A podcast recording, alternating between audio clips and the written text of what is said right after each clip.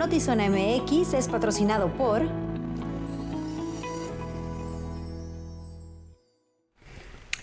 A Notizón MX, feliz inicio de semana. Les saluda con gusto Alejandra Gagiola, Luis Eduardo Cantúa, ¿cómo estás? Alejandra Gagiola, muy contento, feliz fin de semana mexicano. Mija, qué bueno que decidiste venir con nosotros a trabajar y que no hiciste puente. De veras te, lo reconozco. Qué bueno que llegaste, voy a matar un puerco. Qué bueno que llegaste, ya tenemos una gallina agarrada del cuello y le estamos dando vueltas a la pobre hasta que le truene el pescuezo, mija.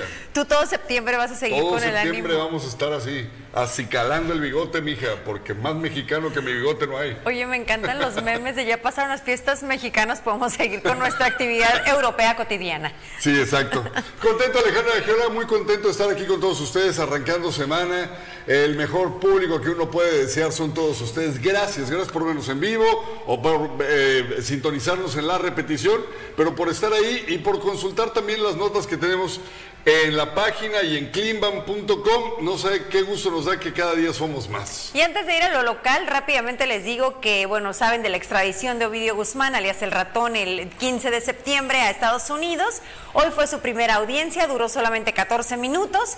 En ello se declaró no culpable, dijo que hablaba poco inglés, que estaba deprimido, ansioso y que había sido operado recientemente del estómago. Así que no culpable es lo que dice de lo que se le imputa que es narcotráfico y lavado de dinero. Escuchaba que hay dos eh, viables posibilidades. Uno es pues este juicio que se le va a empezar donde la condena es cadena perpetua, ya eh, hablan por la acumulación de delitos y la gravedad de los delitos.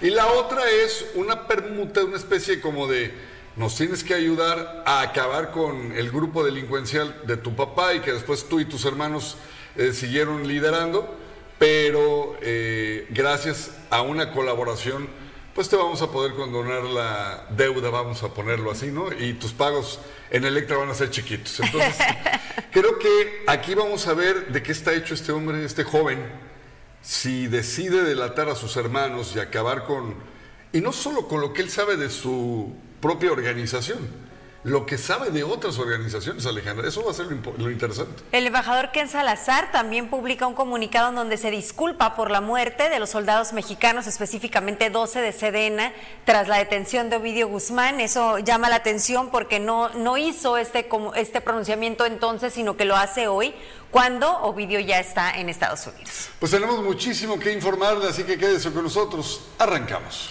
Y bueno, ahorita que Luis Eduardo sigue tan festivo, les vamos a dar el recuento del viernes y es que la fiesta del grito que se llevó a cabo el 15 logró reunir a cerca de 50 mil asistentes que tuvieron oportunidad de disfrutar el concierto a cargo de Pancho Barraza, además de diversos juegos mecánicos, puestos de comida que fueron colocados a lo largo de la Avenida Revolución. Sobre si se utilizaron fuegos pirotécnicos, la alcaldesa de Tijuana negó que haya sido así, aclaró que lo que utilizaron fueron luces.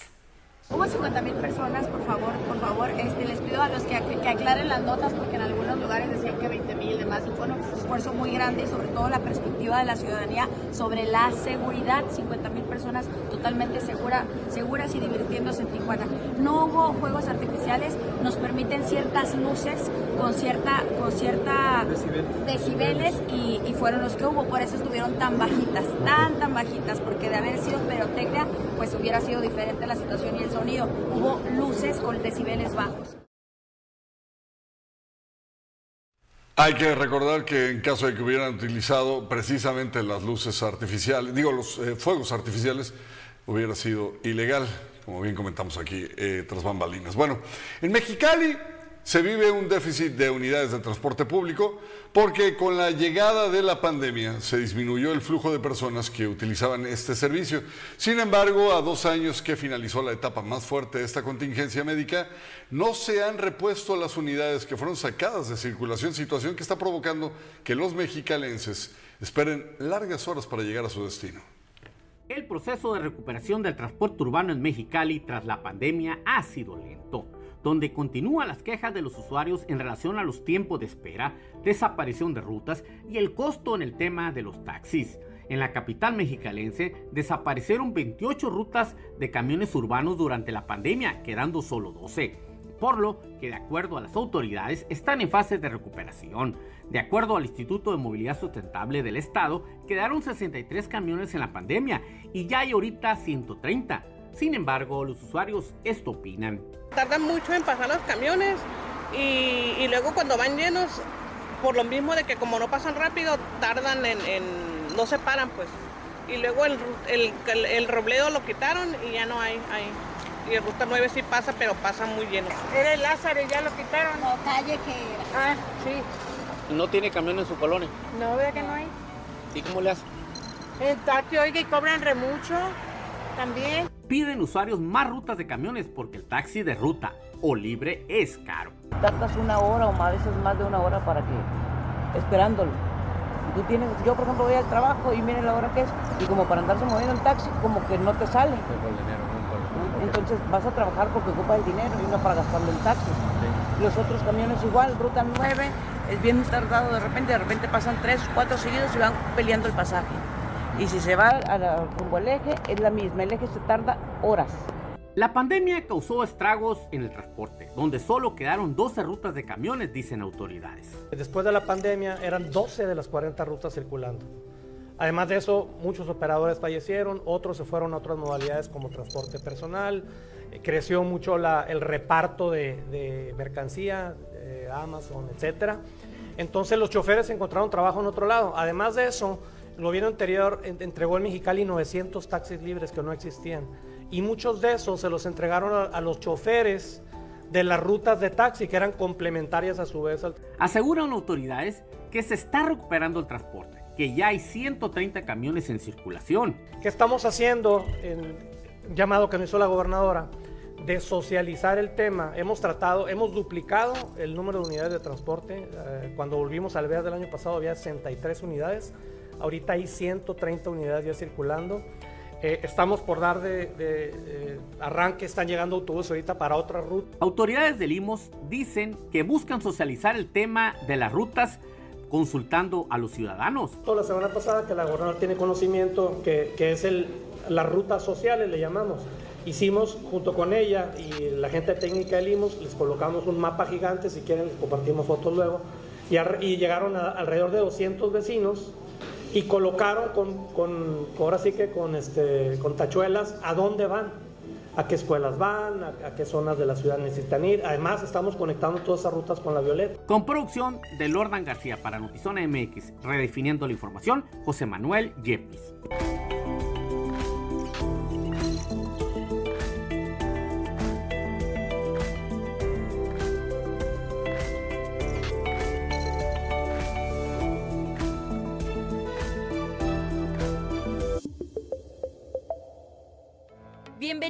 Cleanbam, 24 horas de entretenimiento gratuito. Aquí les damos una guía de uso para disfrutar de nuestra plataforma. Primero, ingresa a la web buscando portal Cleanbam. Accede a la página, navega por la plataforma, selecciona en el menú el programa de tu preferencia. Entra y disfruta del programa. ¡Listo! Ya estás navegando en Cleanbam. Comparte con tus amigos, familiares, compañeros de trabajo y sigue disfrutando las 24 horas de Clima. Diversión e información en un solo clic.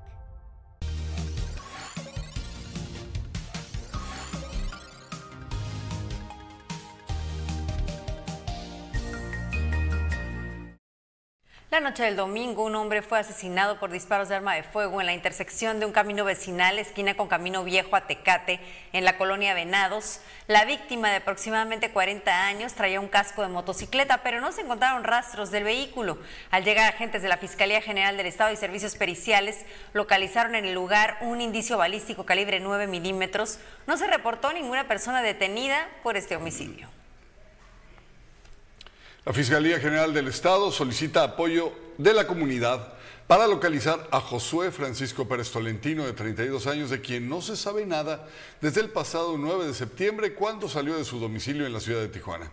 Como seña particular, tiene tatuada en el pecho una lápida, en el brazo izquierdo la figura de una palmera y en el tobillo tiene el dibujo de una bicicleta. Asimismo, se solicita información sobre el paradero de Fabiola Cuevas Quesada, de 52 años de edad, quien se encuentra desaparecida desde el 23 de junio, cuando salió de su casa en el ejido Matamoros y entonces ya no regresó. Cualquier información puede ser proporcionada al 911 y de manera anónima puede usted marcar al 089. El colectivo Familiares Unidos Buscando a Nuestros Desaparecidos localizó un total de cuatro cadáveres y una osamenta en una fosa clandestina en la colonia Ejido Francisco Villa que fue detectada desde el pasado 12 de septiembre. Han sido cuatro cuerpos y una osamenta las que el colectivo Familiares Unidos Buscando a Nuestros Desaparecidos ha localizado en este predio, en el cual se utilizaba para vender droga y también como picadero. Lamentablemente no es el único espacio donde hay fosas clandestinas aquí en este ejido hay más y bueno, este colectivo continúa esa búsqueda. La búsqueda inició el pasado jueves 14 de septiembre, luego que la Sedena capturara a un hombre en el lugar, el cual declaró sobre los cadáveres que había en el terreno. El primero que localizamos tenía aproximadamente un mes de haber este, sido asesinado. El segundo cuerpo tenía entre cuatro meses más o menos. Y el tercero tenía 15 días a lo mucho y el último que localizamos eh, tenía a lo mucho un año. La zona muestra un elevado nivel de violencia, ya que en el transcurso de un año y medio han localizado cuatro espacios utilizados como fosas clandestinas. En este, en este mismo ejido yo creo que unos 20, 20 como 23 cuerpos más o menos, pero traemos más anónimos de esta misma área, entonces eh, vamos a estar revisando hasta que logremos descartar todos, todos los anónimos. Fueron 12 personas del colectivo las que han trabajado en este lugar, labor en la que cuentan con el apoyo de algunas autoridades, excepto de la principal comisión que los debería de acompañar. La verdad, eh, no sé ni cómo agradecer a las autoridades el apoyo que tuvimos, excepto a la comisión de búsqueda, ya que ellos nos retiraron eh, total apoyo y se retiraron en, el primer día. Eh, a todas las demás autoridades que colaboraron con nosotros, la verdad les agradezco infinitamente. Lo cierto es que no es el único obstáculo que enfrenta el colectivo, ya que una vez localizados los cuerpos o restos humanos, se complica la identificación de los mismos. Lamentablemente muchos de los cuerpos que nosotros les localizamos van a parar a la fosa común, ya que no les hacen un ADN y pues así los avientan nada más a fosa común uno, sobre otro. Es lamentable que, tengamos que pelear hasta eso, que les realicen el ADN correspondiente.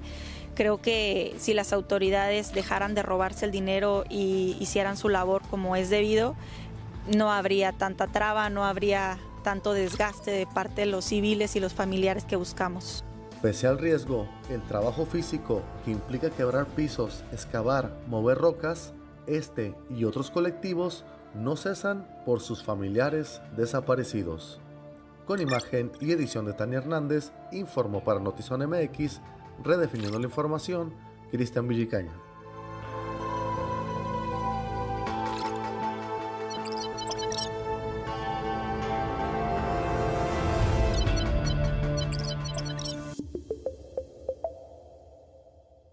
Únete a la diversión en el Gran Baile Popular Comunitario 2023 este próximo, anótale bien, 22 de septiembre a partir de las 6 de la tarde sobre el Boulevard Bonfil en el Arco de Rosarito.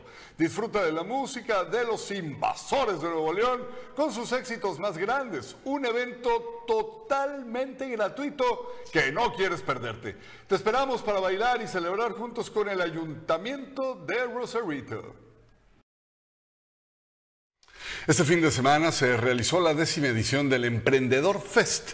Esto en la explanada del Segut, donde más de 400 emprendedores se reunieron para mostrar sus negocios innovadores.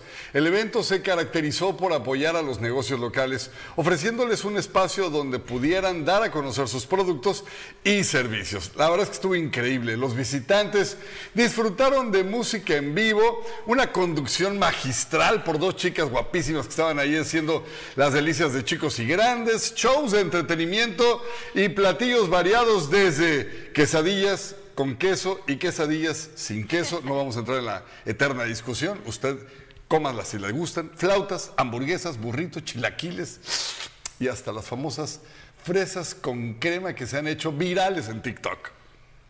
La verdad estaba muy nerviosa, yo no quería venir. Ya me lo habían propuesto hace como unas dos semanas y lo tomé hace como unos tres, cuatro días. Dije sí, pero no quería porque decía, ay, no, es que no estoy a la altura, los demás. Yo decía, ay, yo solamente vendo fresas con crema.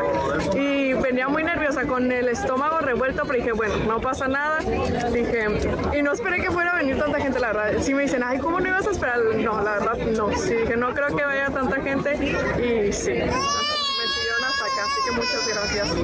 Que lo hagan, porque como te digo, yo tenía de que, ay, sí, no, que lo intenten y que sean constantes y que no le pierdan la fe. O sea, que hay días buenos, hay días malos, pero no pierdan la fe y sean constantes. El Instituto Estatal de Electoral en Baja California se prepara para iniciar el proceso que arranca el próximo mes de diciembre, analizando las reformas hechas por el Congreso local a inicios de este mes y la manera en la que impactarán en la jornada electoral. El pasado 2 de septiembre, el Congreso de Baja California votó por mayoría una serie de reformas en materia electoral. Entre los cambios más significativos están garantizar la paridad de género, la aprobación de cuotas para los sectores de la población identificados como más vulnerables, además de que no se permitirá que personas inscritas como violentadores de mujeres en materia política puedan acceder a un cargo público y la no obligatoriedad a participar en los debates. La ley general nos ordena a nosotros que organicemos los debates. Creo que la discusión se está dando en si es obligatorio que las candidaturas asistan a estos debates. Ah, esa es otra cuestión, ¿no? Me parece que eh, eh, nosotros estamos obligados a organizarlos y, e insisto, la única razón por la cual no se pudiera llevar a cabo es que no estén por lo menos dos personas. Los vamos a organizar, los vamos a promover. Y el cambio en la ley local es un cambio de palabras, se está dando una discusión de, bueno, si al no ser, al no ser obligatorio que vayan, pues si no los vamos a hacer, yo aclaro que sí los vamos a organizar. La reforma también da la pauta para que integrantes de grupos sociales como las juventudes, personas de la comunidad LGBT y personas con discapacidad que durante años han sido discriminados también tengan una figura que los represente, sin la necesidad de acudir a las acciones afirmativas como ocurrió en procesos electorales recientes. Nosotros en este momento estamos analizando en base a esta, esta atribución reglamentaria que nos da el Congreso, eh, eh, poder emitir estos lineamientos. Yo espero que en las próximas semanas podamos dar a conocer cuál será esta reglamentación. Pero creo que eh, en términos ah, de avance es un avance que ya la autoridad responsable de emitir normas generales, que es el Congreso, pues lo haya hecho y la autoridad que le toca aspectos reglamentarios, el cómo se va a acreditar que se tiene tal o cual condición y algunas otras características, eh, lo podamos hacer, ¿no? Eso es creo que el cambio fundamental en este tema. Al respecto del adelanto que anunció el INE a las precampañas presidenciales, el titular del órgano electoral local compartió que en la entidad sí existe un adelanto, pero solo para algunas cuestiones como el caso de los candidatos que van a ir por la vía independiente. En el caso concreto el INE lo que dijo es que como en todo el país, en las 32 entidades federativas y a nivel nacional habrá elecciones, en aras de que haya cierta uniformidad en los plazos, creó bloques. Y a Baja California está en un bloque en donde, aun cuando no inicie el proceso electoral formalmente en diciembre, se adelantan eh, eh, fechas como quienes quieran participar por una candidatura independiente tendrán que manifestarlo con antelación, tendrán que recabar este apoyo y bueno, ya se empatará cuando esté el proceso. Eso es lo que fundamentalmente se adelanta en Baja California. Con producción de Francisco Madrid, informó para Notizona MX, redefiniendo la información, Uriel Saucedo.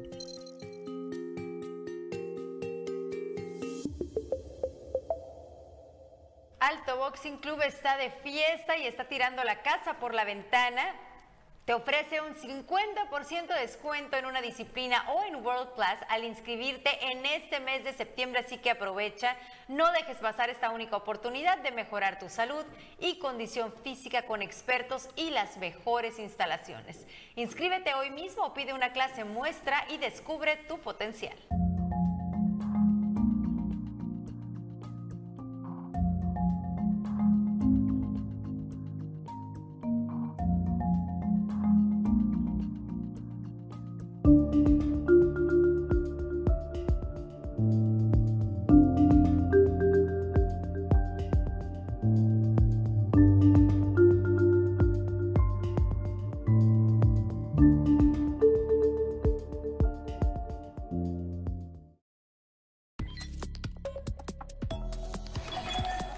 Las noticias en breve, Estados Unidos e Irán están listos para concretar este día un acuerdo que permita que cinco estadounidenses que habían sido liberados el mes pasado vuelen rumbo a Washington para reencontrarse con sus familias, según lo anunció el portavoz del Ministerio de Asuntos Exteriores iraní, Nasser Kanani. El intercambio implica que el gobierno de Joe Biden indulte a cinco iraníes detenidos en Estados Unidos y descongele una cuenta de ese país retenida en Corea del Sur por más de 6 mil millones de dólares. Luego de que Ovidio Guzmán, alias el ratón, fuera extraditado a los Estados Unidos, algunas de las opciones que podría tener el hijo de Joaquín, el Chapo Guzmán, son afrontar un juicio con la justicia estadounidense que lo acuse de diversos crímenes Tal es el caso que hoy empezó y se declaró inocente de todos los cargos, mientras que otro de los escenarios posibles es que pueda cooperar con las autoridades, por ello implica eh, que tendría que dar a conocer información sobre la organización criminal en la que según Estados Unidos él y sus hermanos aún lideran. La Fiscalía General del Estado de México detuvo a Alan N., señalado de ser el autor del feminicidio de Ana María Serrano, sobrina, del exministro de Finanzas de Colombia, José Manuel Restrepo, asesinada el pasado 12 de septiembre. La Fiscalía dio a conocer que este 17 cumplimentó una orden de aprehensión en contra de este joven, quien era la expareja sentimental de Ana María. El sujeto supuestamente habría alterado la escena del crimen para que la gente creyera que ella se suicidó. Una niña de 5 años murió el sábado al estrellarse contra el carro en el que viajaba con su familia un caza de los Free Tricoliri, la patrulla acrobática de la Fuerza Aérea Italiana. El accidente ocurrió cuando el avión de entrenamiento se precipitó al suelo durante la fase de despegue. Apenas había tomado vuelo cuando, por razones que hasta el momento son desconocidas, el avión perdió altitud y se estrelló contra el suelo, alcanzando el carro. Esto lo indicó un comunicado del Ministerio de Defensa. Es una obra de un ser humano realmente maravilloso que tuve el gusto de conocer hace muchos años, que llegó a Tijuana a sembrar realmente cosas maravillosas. Y esa obra que tú hablas, que fue fundado por el padre Chava, él en Tijuana encontró que todas las colonias de Tijuana, y esa es la intención de él, tenían oportunidad para crecer y mejorar el lugar. ¿Qué traía consigo el proyecto salesiano? Claro que sí. Siempre recibimos más si damos porque nuestro corazón se vuelve generoso. Mucha gente cuando tú llegas a un lugar y no tienes dónde quedarte, y eso pasa con mucha gente hoy por hoy también migrante, que llega a la ciudad y no tiene dónde estar, tú pasas dos o tres días sin bañarte. Qué reconfortante es poderte dar una ducha, sentirte limpio, transformado. Entonces se va haciendo toda una, una logística que no solamente sea un desayuno, que hablamos que es un desayuno digno. Cuando hablamos la palabra digno es que tanto tú y yo nos podemos sentar a comer ese desayuno. Por ejemplo, el día de hoy era arroz, frijoles y bistec con verduras. No se trataba nada más de darle comer al, cuerpo. Cuando, cuando una persona con necesidad encuentra un espacio donde se le está dando de comer, sabe que también es un regalo de generosidad hacia esa persona. Se puede sentir, ¿por qué no decirlo? Incluso amado. O como decía San Juan Bosco, nuestro fundador, todo sea por un pedacito de cielo, pero lo construimos en la tierra, lo sembramos en la tierra y lo cosechamos en el cielo.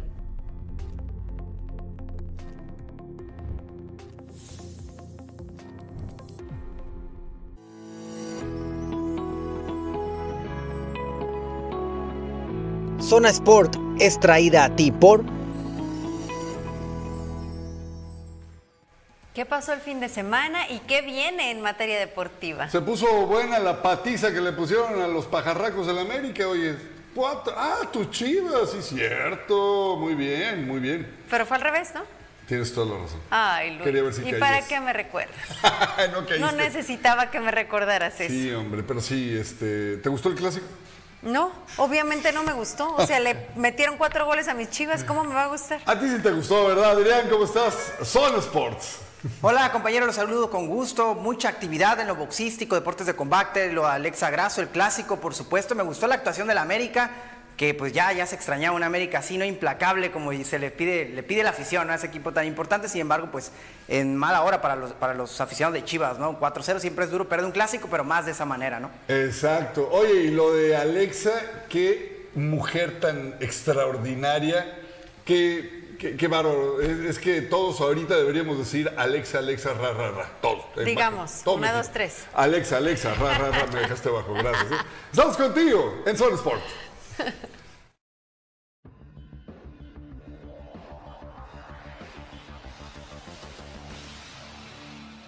Hola, ¿qué tal? Bienvenidos a Zonas por la otra cara del deporte. Antes de arrancar con la noticia, la gran noticia de Alexa Grasso que sigue siendo campeona, por supuesto, del clásico y demás, la victoria de Cholos, vamos con algo de béisbol porque los padres pues están cerrando de manera digna esta temporada con 10 carreras a uno sobre los Atléticos de Oakland este fin de semana en calidad de visitante y pues aquí están los padres pues ya no han tenido una buena temporada, sin embargo pues ya sacando lo último ¿no? de la temporada regular de las ligas mayores o grandes ligas. También vámonos con la NFL, el fútbol americano, porque volvieron a perder los Chargers ahora 27-24 ante los Titanes de Tennessee. Y los Rams, los Rams de la NFL también, los Rams de eh, Los Ángeles perdieron 30-23, que por cierto, que fue ante a San Francisco, los 49. Todo el SoFi prácticamente era de San Francisco. Mucha afición de San Francisco, más que de los Rams, llamó mucho la atención. No tiene mucho el equipo de los Rams jugando en ese estadio que es nuevo, allá en Inglewood, California, del condado de Los Ángeles. Sin embargo, pues se vio que hay más afición de los 49 de San Francisco, totalmente rojo el SoFi Stadium. Alexa Grasso, como bien lo platicaba con mis com- compañeros, puede ser una de las mejores peleas, si no es que la mejor pelea en la historia de lo- toda la, la UFC. ¿eh? Atención con esto, porque lo de Alexa es eh, magnífico, pertenece a la élite, se graduó para mí en esta pelea ante una histórica como Valentina Shevchenko, 17 ca- veces campeona en Muay Thai, toda una vida y una trayectoria, una leyenda ya de las artes marciales mix- mixtas. A Valentina Shevchenko iba todavía, es tanta la historia de esta mujer de Kirguistán y de origen peruano también. Es tanta la historia que tiene que en la segunda, en esta segunda pelea iba como favorita. Yo no sé si vaya a haber una tercera, lo más probable es que sí. Lo que sí sé es que Alexa pertenece a ese nivel de grandes ligas y aquí lo demostró. Fue un empate. Para muchos ganó Valentina, para otros eh, Ale- Alexa Grasso. Vamos a ver las, las puntuaciones porque está muy pareja cómo anotaron las tarjetas los jueces. Hay uno en el que podrán estar de acuerdo no, creo que es la polémica, es el quinto round de el primer juez llamado Mike Bell, le da 10 a 8 a Alexa Grasso. Fue, fue ahí una, una diferencia, él la tenía empatada. 48-47 la segunda tarjeta, tarjeta de Sal de Mato y la tercera de Camillo. El juez japonés dio 48-47 favor a Alexa Grasso, es decir, mayoritario, porque un, un juez la tenía empate. La verdad que eh, una gran pelea, pelea muy competitiva y muy reñida en todo momento. Una pelea que quedará en la historia de la UFC. Fue el fin de semana de Alexas porque Alexa Moreno también eh, conquistó esta, esta medalla del Campeonato de Mundial de Gimnasia Artística celebrado en Francia. Y vamos a ver porque se vienen los Juegos Olímpicos en, perdón, en París 2024 y vamos a ver si ahí también conquista Alexa Moreno una medalla olímpica que es lo único que le hace falta para culminar su carrera de manera brillante porque creo que ha sido, no creo, estoy seguro, ha sido la mejor gimnasta de todos los tiempos, Alexa Moreno. Hoy gana un campeonato mundial, fue la medalla de oro en el campeonato de gimnasia artística de Francia. A los que también les fue bien fue a los Cholos de Tijuana porque ganaron 2 a 1 ante un rival serio, un rival de los, que, de los más competitivos en los últimos torneos, que es el Toluca, dirigido por Nacho Ambriz. Dos goles a uno.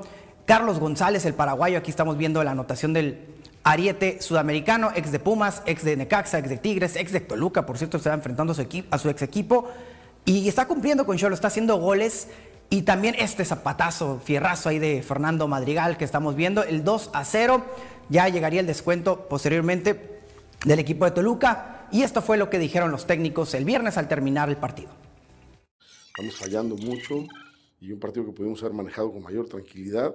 Terminamos al final eh, en la última pelota recibiendo un pelotazo, ¿no? Tenemos un hombre de más, tenemos que manejar mejor la pelota, ir de un lado a otro, concretar oportunidades, ¿no? Y desafortunadamente no estamos siendo el equipo que termine siendo un, equipo que se vio lo que realmente fue en el partido, ¿no? un equipo superior al rival. Y sabemos que era un equipo que iba mucho al frente, que ataca con mucha gente.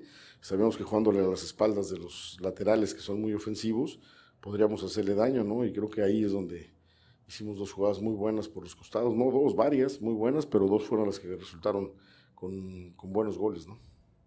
yo creo que uno de los peores partidos que, que, normalmente el equipo está acostumbrado a hacer. Hoy no nos salió nada. Hoy perdimos la, perdíamos la pelota muchas veces cuando si algo elabora el equipo es siempre tener una buena posición. De, hoy sí, no. Hoy te puedo decir que si quieres sacar algo, un balance bueno, no. Y pues, si hubieras visto el, el, vestuario, lo que dicen los muchachos, creo que tuvimos una mala, mala noche, pero tampoco le voy a quitar méritos a, a Cholos, ¿no? El Busco hizo su partido, encontró rápido dos goles y después para nosotros fue, fue muy complicado. Después hasta el final tenemos una, expo, una exposición importante que de, tenemos dentro de el domingo que viene un partido complicado y difícil, pero hoy no, no, no sacó buen balance y hemos hecho mal. Importante victoria de Tijuana, mucha actividad deportiva, por cierto. Hoy a las 7:15 de la noche, aquí mismo en las plataformas de plataformas de de Oficial Zona MX, por supuesto en la esquina del boxeo. Hoy nuestro programa semanal. Ahora sí que como cada lunes a las 7:15 de la noche estará con nosotros Kenia Enríquez, campeona interina en peso mosca del CMB. No es la primera vez que es eh, campeona de manera interina por esta organización de boxeo mexicana. Ella es de Tijuana. Actualmente está en la zona norte, en el zona norte gym con Fernando Fernández y eh, conquistó este campeonato ganándole a una histórica como Ivette La Roca Zamora, ya de una larga trayectoria, una boxeadora a quien ella ha admirado casi toda su carrera, pues hoy Kenny Enrique se vuelve a poner en la palestra, en la, en la conversación junto con las eh, mejores para pelear por un campeonato absoluto. Hoy estará con nosotros a las 7:15 de la noche 7.15 de la noche, la esquina del boxeo en Climbam y por supuesto en Oficial Zona MX. Aquí están todas las plataformas de Climbam para que nos sigan y los veo en la esquina del boxeo a las 7.15 de la noche.